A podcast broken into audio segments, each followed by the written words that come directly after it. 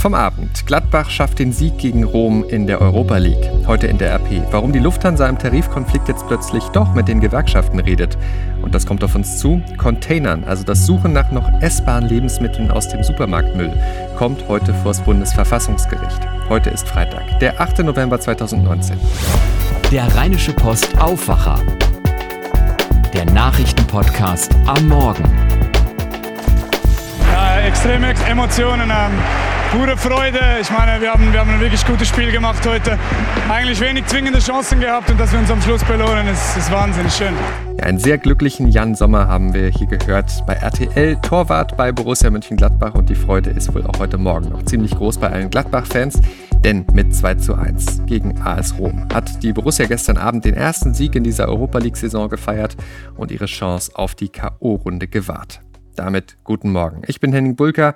Herzlich willkommen beim Aufwacher. Hier erfahrt ihr jetzt die wichtigsten News, die ihr für den Start in diesen Freitag wissen müsst. Was über Nacht geschah und was heute wichtig wird. Und da bleiben wir noch kurz bei Gladbach. Der Mann, ohne den es gestern den Sieg wohl nicht gegeben hätte, heißt Markus Thüram. Er hat in der Nachspielzeit den Siegtreffer für die Gladbacher gemacht. Von Trainer Marco Rose gab es für Thüram bei RTL deshalb ein besonderes Lob. Er ist ein ganz wichtiger Spieler, weil er Bälle natürlich auch behaupten kann, ähm, weil er gutes Tempo hat, weil er ein guter Fußballer ist ist. Ähm, und deswegen ähm, besonderes Lob an ihn heute. Ja. Für die anderen beiden deutschen Teams lief es gestern Abend nicht so gut. Eintracht Frankfurt hat bei Standard Lüttich mit 1 zu 2 verloren und der VfL Wolfsburg zu Hause gegen Gent mit 1 zu 3.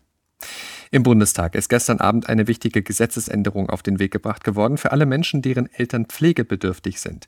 Sie sollen künftig nur noch in seltenen Fällen zur Kasse gebeten werden. Nach dem Gesetz müssen sich Töchter und Söhne der Betroffenen erst ab einem jährlichen Bruttoeinkommen von 100.000 Euro finanziell an der Pflege der Eltern beteiligen. Bevor diese Regelung in Kraft treten kann, muss nach dem Bundestag aber auch noch der Bundesrat grünes Licht geben. Doch es gibt nicht nur Nachrichten aus Sport und Politik heute Morgen. Im Iran hat es am frühen Morgen ein Erdbeben gegeben mit einer Stärke von 5,9. Dabei sind im Nordwesten des Iran mindestens vier Menschen ums Leben gekommen und 70 weitere verletzt worden. Das berichteten iranische Staatsmedien unter Berufung auf Behörden. Erdbeben gibt es in der Region häufiger. Schauen wir jetzt damit auf das, was ihr heute in der RP lest. Und da beschäftigt uns weiter der Missbrauchsfall in Bergisch Gladbach. Denn bei den Ermittlungen dazu haben NRW-Behörden offenbar Fehler gemacht. Vorher ein kurzer Rückblick. Was ist passiert? Ende Oktober wurde in Bergisch Gladbach die Wohnung eines 42-Jährigen durchsucht. Dabei haben die Ermittler umfangreiches Datenmaterial sichergestellt, das unter anderem schweren sexuellen Kindesmissbrauch zeigen soll. Seitdem sind sechs namentlich bekannte Tatverdächtige festgenommen worden. Mutmaßlich handelte es sich um einen Kinderschänderring. Nun wird aber deutlich, dass die NRW-Behörden offenbar Fehler bei den Ermittlungen gemacht haben. Nach Informationen unserer Redaktion übergab die Polizei der Staatsanwaltschaft Kleve schon im Juni Akten über einen der mutmaßlichen Täter im Großraum Wesel. Festgenommen wurde der Soldat allerdings erst am 25. Oktober. Und zwar, als er im Zusammenhang mit den Ermittlungen zu dem mutmaßlichen Kinderschändering ins Visier der Kölner Staatsanwaltschaft geriet. Offenbar hätte die Staatsanwaltschaft Kleve also schon früher eingreifen können, ihrerseits schon im Juni eine Durchsuchung bei dem Soldaten veranlassen können und so möglicherweise den Kinderschändering schon Monate früher aufdecken können. Warum die Staatsanwaltschaft das nicht getan hat, dazu schweigt die Behörde. Und auch das NRW-Innenministerium und das NRW-Justizministerium verweisen auf laufende Ermittlungen. Damit zu einem ganz anderen Thema. Auch heute am Freitag wird bei den Flugbegleitern der Lufthansa gestreikt und Flüge müssen gestrichen werden. Damit ist es eine ähnliche Situation wie gestern, denn da mussten 700 Verbindungen gecancelt werden. Und doch ist etwas anders heute, denn Lufthansa will die Kabinengewerkschaft UFO nicht mehr mit Klagen bekämpfen und loswerden. Sie wollen doch Tarifgespräche mit den Gewerkschaften und das mit allen dreien. Das sind Verdi, Cabin Union und eben die UFO. Das könnte also doch noch den Durchbruch bringen bei diesen Auseinandersetzungen. Aber was bedeutet das alles für die Streiks und demnach auch für die Passagiere? Meine Kollegin Laura Harlos aus dem Aufwacher-Team hat mit RP-Wirtschaftsredakteur Maximilian Plück drüber gesprochen. Ja, Max, das ist schon ein bisschen verrückt. Äh, gestern noch hat Lufthansa versucht, den Arbeitskampf per Gerichtsbeschluss zu kippen. Und äh, heute setzt der Konzern doch auf Tarifgespräche. Äh, wieso hat es sich Lufthansa jetzt auf einmal anders überlegt? Ja, die Kehrtwende ähm, ist, also das muss man vorwegschieben. Es ist gut, dass äh, Lufthansa diese Kehrtwende äh, jetzt vollzogen hat und äh, auf Gespräche setzt, weil alles, was sie davor gemacht haben, nicht unbedingt dazu geführt hat, dass äh, dieser Konflikt befriedet wird. Die, du hast sie angesprochen, die verschiedenen Gerichtstermine, die es da gegeben hat. Woran das liegt? Ich glaube, dass äh, die Lufthansa einfach äh, die Erkenntnis gewonnen hat, dass sie auf dem Rechtsweg nicht weiterkommen, weil ähm, Gewerkschaften zu bekämpfen über den Rechtsweg ist meistens keine ganz schlaue Idee, wenn sie eben schon in einem Unternehmen ordentlich organisiert sind ähm, und wenn sie Tarifverträge schon geschlossen haben, so wie es die UFO gemacht hat. Da, damit hat sie in der Vergangenheit unter Beweis gestellt, dass sie auch eine gewisse Mächtigkeit hat. Ähm, es hat interne Querelen bei der UFO gegeben, die sind aber mittlerweile weitestgehend ausgeräumt. Und die Lufthansa hat sich bislang auf den Standpunkt gestellt, dass der äh, Vorstand der UFO nicht ordnungsgemäß zusammengekommen ist und hat versucht, über diesen Weg die UFO da ähm, zu bekämpfen. Die sind denen äh, nicht sonderlich lieb, weil diese ist eine kleine, mächtige Gewerkschaft, die viel rausholen kann und das ist teuer für einen Konzern. Deswegen haben sie es jetzt erstmal auf dem Weg versucht und sind aber nicht weitergekommen. Und ich glaube, jetzt ist da äh, der Groschen gefallen und die Leute wissen jetzt, am besten sprechen wir mit denen. Jetzt setzen sich ja dann doch alle an einen Tisch, also auch UFO wird dazu kommen. Was bedeutet das denn jetzt für die Streiks? Also wird es weiterhin welche geben? Das ist so ein bisschen davon abhängig, wie die Gespräche am Wochenende ausgehen. Wenn es tatsächlich am Ende gelingt, dass eine Schlichtung aufgenommen wird zwischen UFO und der Lufthansa, dann ist man wieder in dem Bereich von echten Tarifgesprächen, die äh, bislang nicht stattgefunden haben, weil die Lufthansa sich dagegen gewehrt hat, beziehungsweise weil die Lufthansa immer gesagt hat, ähm, die UFO ist gar nicht vertretungsberechtigt. Ähm, wenn die das am Wochenende hinkriegen, dann sind die Streiks vom Tisch. Nur alles, was ich bislang so höre, sind relativ viele Fragezeichen noch da. Also die Lufthansa müsste beispielsweise von allen Rechtsstreitigkeiten halt Abstand nehmen. Wenn sie das tun, dann bin ich eigentlich ganz optimistisch gestimmt. Sollten sie aber weiter versuchen, ähm, mit Rechtsstreitigkeiten ähm, die, die UFO zu bekämpfen, dann könnte es ab Montag wieder knallen und dann nicht nur bei der Lufthansa, sondern möglicherweise auch bei den Tochtergesellschaften.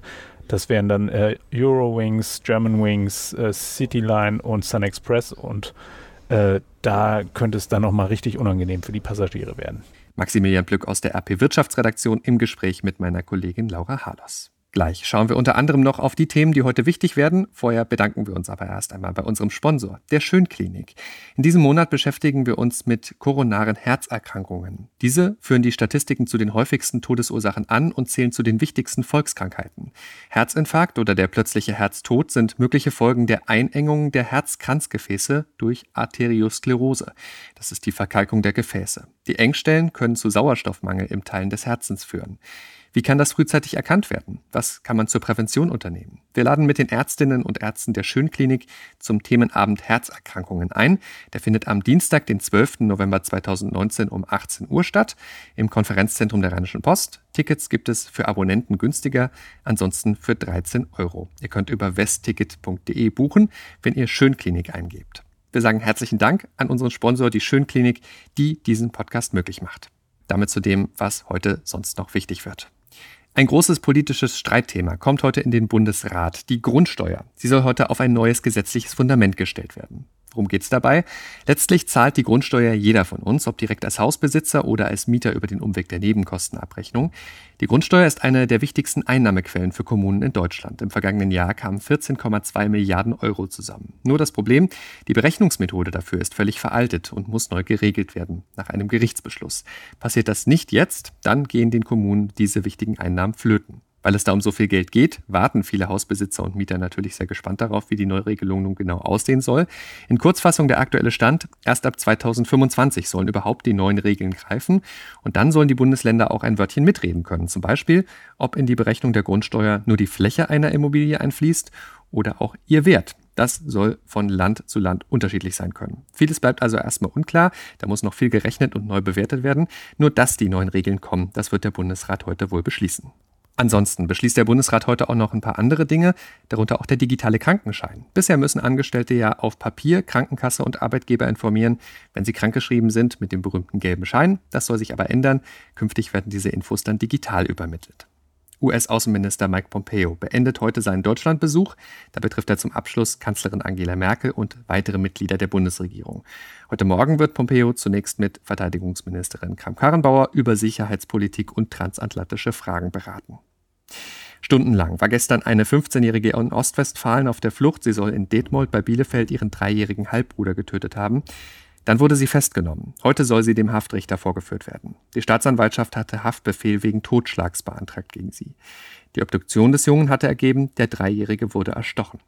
Und dann noch ein ganz anderes Thema. Zwei Studentinnen aus Bayern wehren sich heute am Bundesverfassungsgericht gegen ihre Verurteilung. Die beiden waren beim Containern von Lebensmitteln erwischt worden.